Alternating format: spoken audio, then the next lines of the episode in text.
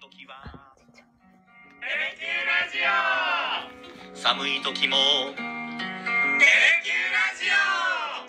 家でも外でもどこでも聞けるちょうどいいぬくもりテレキューラジオさあ、毎週金曜日は、福さてプラス、今日も福岡市博多区のテレキューのスタジオからお伝えしていきます。はーよろしくお願いしますよろくお願いしまいすや、一週間お疲れ様でしおた。疲れ様でした。いやー、今週もいろいろありましたね。ありましたね。ちょっとね、今日は、あの、中島さんが、はあのい。熊本のグリーンランドの中継に行っていたということで、はいまだ戻ってきていないので、そうですよね今多分熊本から戻ってきてると思うんですけど、うはい。なので今日は私、はい木戸優雅と松井陽子でお伝えしていきます。お願いします。いやー、今日なんといっても、あの、私が注目したのが、うん食の大革命。はい。代替肉がこれから世界を救うんじゃないかとねえ。いう話がありまして、はい特集でう。んまあ、あの、牛肉うん肉って言ったらうん牛肉、うん鶏肉、ん豚肉。第4の肉になるんじゃないかって言われているのが、はい大豆、うんミートはい。まあ代替肉っていうところで、あの、この、の特集をお伝えしたわけなんですけど、はい。ちょっと概要を簡単にお伝えしますと、うん代替肉の、まあ、代表格である大豆ミートですね、はいこの国内シェア5割を誇る大阪の企業の特集をお伝えしまして、はいここが豆乳を使ってうんウニを作ると、。うんすごい。ね、発想として リアルでしたね。うんリアルだった。いや、でしか はいも、美味しそうだ。美そう味しそうでしたよね。でした豆乳でウニって思ったんですけど、うんなんかあの VTR ね試食はできなかったんで、うん VTR を見る限り皆さん味は近いとへえねなんか舌触りもウニ感があるっておっしゃえ。ってたんで、ううはい。どうやったら豆乳がウニになるんだろうと思いながらうんうん聞いでてたもんですけど、確かに今今ちょっと思ったら、はい肉よりもああいうとろっとしたやつの方が向いてるのかもしれないですね。ああなるほ豆ど乳なら豆豆乳ならねねでも豆乳だとはい。滑らかすぎるじゃないですかうん。豆乳とウニの舌触りで言うと、うんちょっと豆乳の方がまあもちろん滑らかですよねサラサラしてますよでね。すよねそれをちょっとなんかこう凝凝固というかそうそうさせて。なんか繊維質をそこに入れて、うん。ザラザラさせて、うんウニをっていういや色もさることながら、うんもう見た目、ええ味も似てるって聞いてうんあ代替肉って意外と結構こう市場が膨らんでるんだなって、大きくなってるんだなっていうのを感じましたねねウニは肉じゃないから。そう確かに大体肉じゃな いの魚介類でそうすねそうそう魚介類ですね魚介にまで行っちゃ大った体食品がそうか肉からもう魚介類に行っちゃった、ね 貝うんそういやそもそもですよ一回だけあの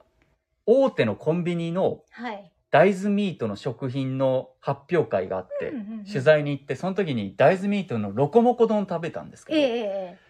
味は結構美味しかったでえすね、うん。私はうん。松井さんうもん。あるでしょ、大豆ミートはいはのい取材されたこと、うん。どうですなんかあの肉ではないなって思うんだけど、 はいそう、味がやっぱり味はなんかこう知ってたらですね。はいはいでもむ昔のイメージと比べたら、うん最近は美味しくなってると思いますけど、へーはいはい、昔のうん、代替肉例えばですね、はいあの大豆のグルテンはいのはい部はい分をカリカリにあのピーナッツと一緒に揚げるとまるで唐揚げになるっていうえのとかあっー、たんですよ。はいはいでそういうのとか食べてた から食べたりしたらえやっぱりなんかそんな美味しいイメージがなくて、はいえ全然唐揚げと違うといやなんかなんでこうやって食べるとみたいな気持ちになってる唐揚げってわざわざそんなしなくていいやそうそうみたいなうん、なんかちょっとなんかもうそう、っえてー思ってたのに比はいべたら、今はもうねうん、目を見張るほどそうの可能性があるってことがわ分かってきましたね。なんか正直言うと、うんあの物によってだからこその前大手コンビニの発表会行った時にもわこれは本当に味近いなと、あーもう本当の例えばハンバーグ、うんハンバーグと同じ味するなというのもありましたし、うん一方でいややっぱちょっとりちょちょっと りちょっとちょっ とうんりやっぱりうん大豆の味するなあー後味がちょっと、あーはいはいはいなんていうんですかあれ、うんうん大豆の、うんこうありますねは豆いっぽい感じ、そう豆っぽい感じ、うんうんうんするなっていうのはありましたねねものによりますねそうですねでも味が進化してるのは間違いないっうんって思ったんですけそう本当にそう思どいます、うん、やでびっくりしたのが、うんその今回、まあ、ウニの話うん肉ではなくて魚介類のそうね話したんですけど、はい。あのもう一うつ、ん福さてでご紹介したそのフォアグラ、ねえ、うん、面白いですね。フォアグラっはい、てびっくりですよね。そうあありえるのと思ったんですけどだってフォアグラの植物性のうん。バーガーって、えーってなりましただねっ。てフォアグラって言ったらもうなんか油っていうかそうなんかもですようね。油を感じたいから食べるようなものなのに、だかどらうなだっかてんだろう。らフォアグラガチョウのレバーですよね。はああ、ですよね。そうか。はいそう。なんだ。えじゃなかったそうですかっけも。ちょっとごめんなさい。で、 うんいや、で、フォアグラ、そんな食べたことないんですけうど、そう私もあんまフない。ォアグラのバーガーでもう肉厚で、うんドーンって乗ってたじゃないですか。乗ってた。あの、フォアグはいラバーガー、植物性のフォアグラバーガー。はい。はいで、どうやって再現したのかっていうので、ちょっとそう東京の会社はい。に取材すると、ほう。カシューナッツが原料。へえ。原料カシューナッあ。なるほどね。ツをはあ、はあはあ。麹で、はあえっと、発酵させてはあ、旨味を出す。へえ、なるほ どね。油をカシューナッツから出してるんだ。そうそうそあう。するほとうほうフォアグラに近い味があって、へーまあもちろんあ食べてないので味わかんないんですけど、ー。い、うんうんやガチョウのレバーにまあフォアグラにう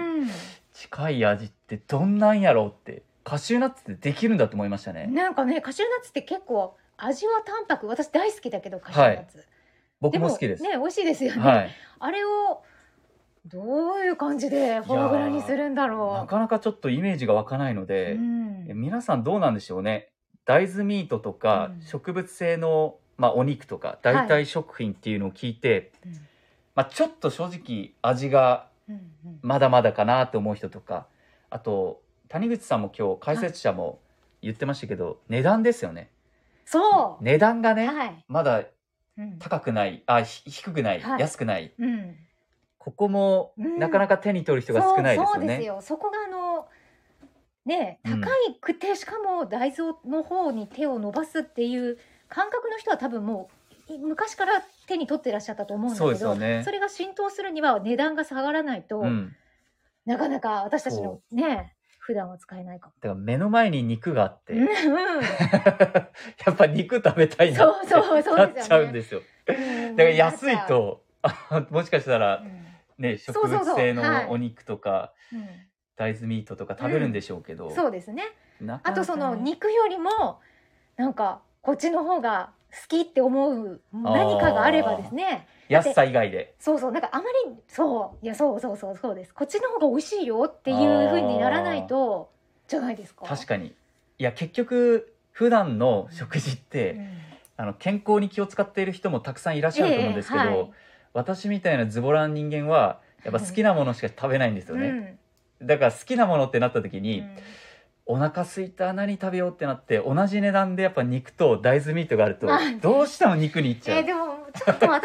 うです よなんとなくまだまだそこまだそうそこだからなんかそれを変えていかないといけないのか、そうですねうん正直今変える必要があるのかっていうのがなかなかそはの食料危機、食料危機になるって言われてる中で、うんなかなか正直自分の胃袋はそれをこう受け付けないというかうんうんうん実際はやっぱり肉の方に行っちゃうっていうところがある、うん若いんですかねいや若いですよしかももう食べないと しっかりね肉を入れていかないと、そううんで実際どうなんですかね、うんあの大豆ミートと、はい、まあ、肉うん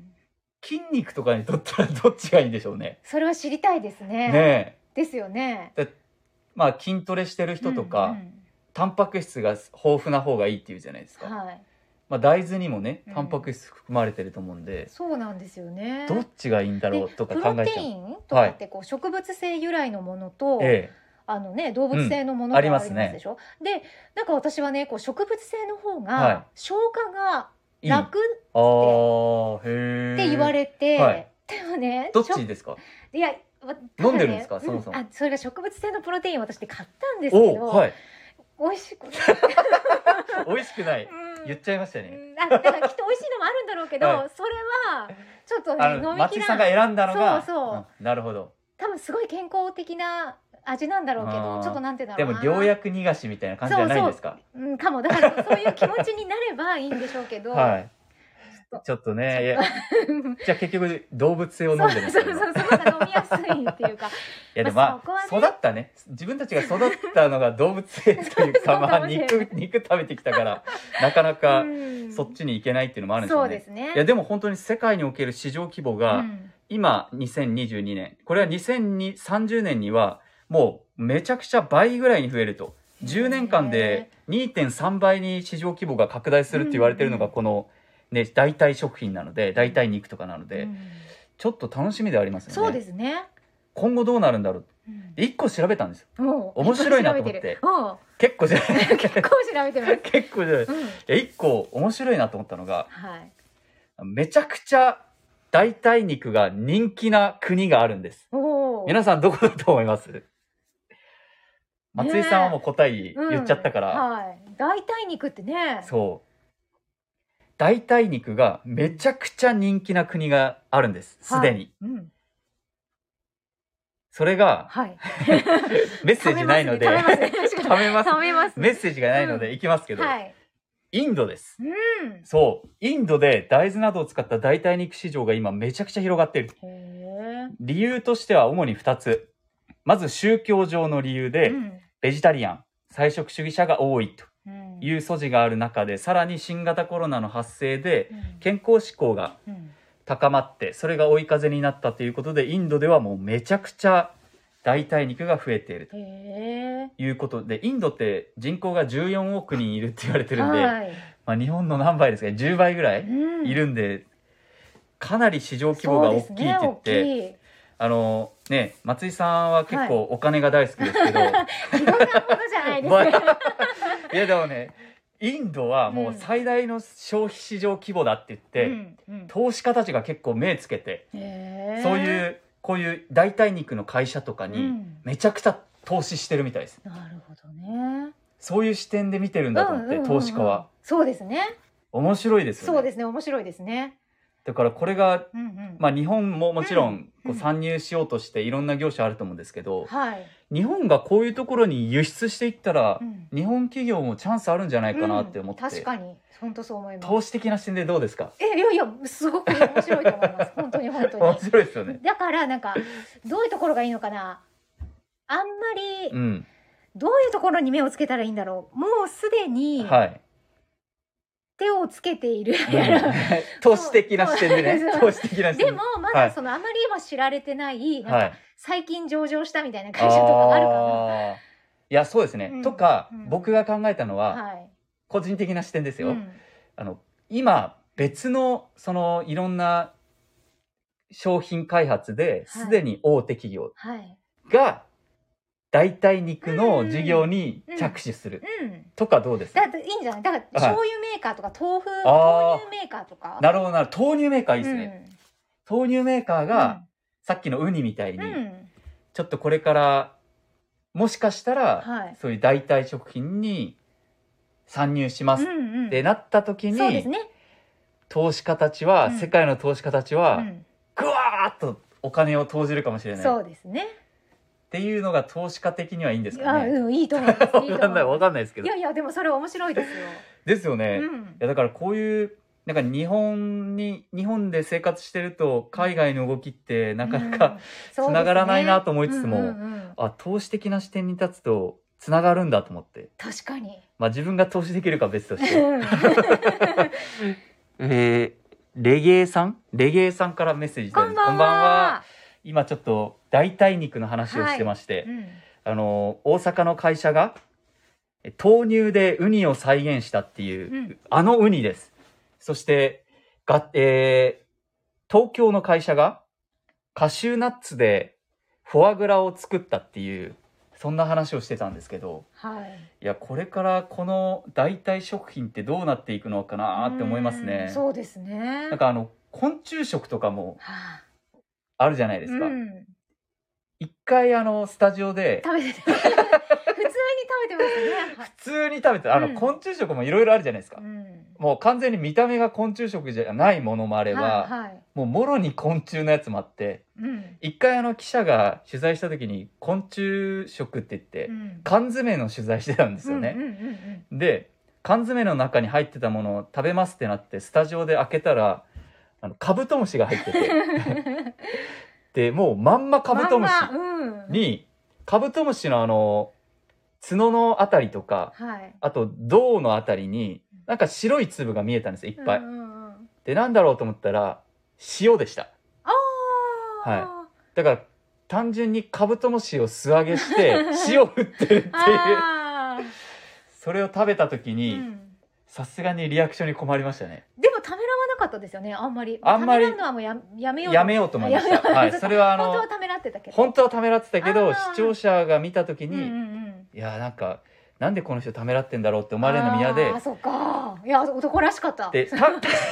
言ったから。パク っていっえてえどんな味するんだろうと思ったらうん本当にカブトムシの味でしたえねえというか何カブトムシの味わかんないでうしょわかんない、わかんないけど、でもなんか、言わんとすることはわかる。そうなんとなく。なんか土の味というかあー全然塩の味しなかったですねうーんでもやっぱりそういうふうに、まあ、うみんまだまだこう発展途上のうんうんうん昆虫食とか、うんまあ、代替肉もそうだと思うんですけど味がどんどんどんどん進化してるっていう意味で言うと、まあ、自分たちが育った環境がどうしても食べてきた食文化が肉うんとか、まあ、動物性のものなので、はいこの辺がもしかしたうんうらん子供たちにうん植物性とか食べさせるといいのかもしれないですね。まあど元うどう々なんねですかねいやそうそうだと思います。松井さんのお子さんうに、ん、植物性のプロテイン飲ませた らうん、もうそのプロテイン捨てちゃ,、そうねそれ捨がてちゃった んですかえっとね、植物あの性のまだ一応あります。でも全然減ってなく て、 そうなんですねそうなんです。いやだからこれからねこの市場がどんな風に拡大していくのかなっていうのはすごく楽しみですね美味しいって思ったらそっちに移行すると思う栄です養価よねもあって、そう栄養価が高いのは間違いないですからね、うんうん、で、まあ、環境への負荷もないじゃないですか、はい植物性なんで動物性はやっぱりねあの餌飼料とか、うんまあ、いろんなその育てるのにお金がかかるんですけど、はいまあ、環境も負荷がかかるんですけど、うんただやっぱ植物性はそういう環境の負荷がね少ないっていうところも、まあ、SDGs 的な考えもあるのでうんうんうんあのね福岡でいうと一風堂が豆乳のラーメンとか作ってましたよね、はいうん、あれ美味しそう。そうあれはい食べたことないんですけど、食べたことないですスープが白い感じでしたよね、うんはい。なのでなんかそういうラーメンとかも出てきて、うんうん今後大豆ミートとか植物性のものうん。代替肉代替食品がどこまで広がっていくのかなっていうのが一つ注目で今日はこの話題を取り上げました。はい。ということで松井さんなんかはい1週間いろいろありましたけど、はい。うん、まとめると大丈夫でした 1い週や間もうでも今もうねめちゃくちゃお腹が空いちゃ っていつ音が鳴るかっていうぐらいお 腹のお腹の音がいやーということで食の大革命 はい、第4のお肉うんご紹介しましたんで松井さんせっかくの空腹ならこの後、ぜひはい召し上がってくださいそうですね、はい、肉肉が食べたいとか肉が食べたいやいいやでも食べたいはいちょっと 皆さんも第4のお肉ちょっはとい注目してもらえれば面白いかなと思います、おいということで皆さん1週間お疲れ様でしたお疲れ様でした良い週末をお過ごしくださいなん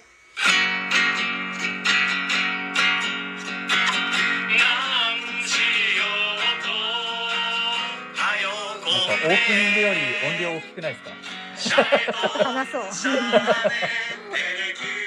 ラジこのエンディングももうオ慣れてきましたなりねましたねもつ鍋食べてテレキュラジオありがとうございましたどうもー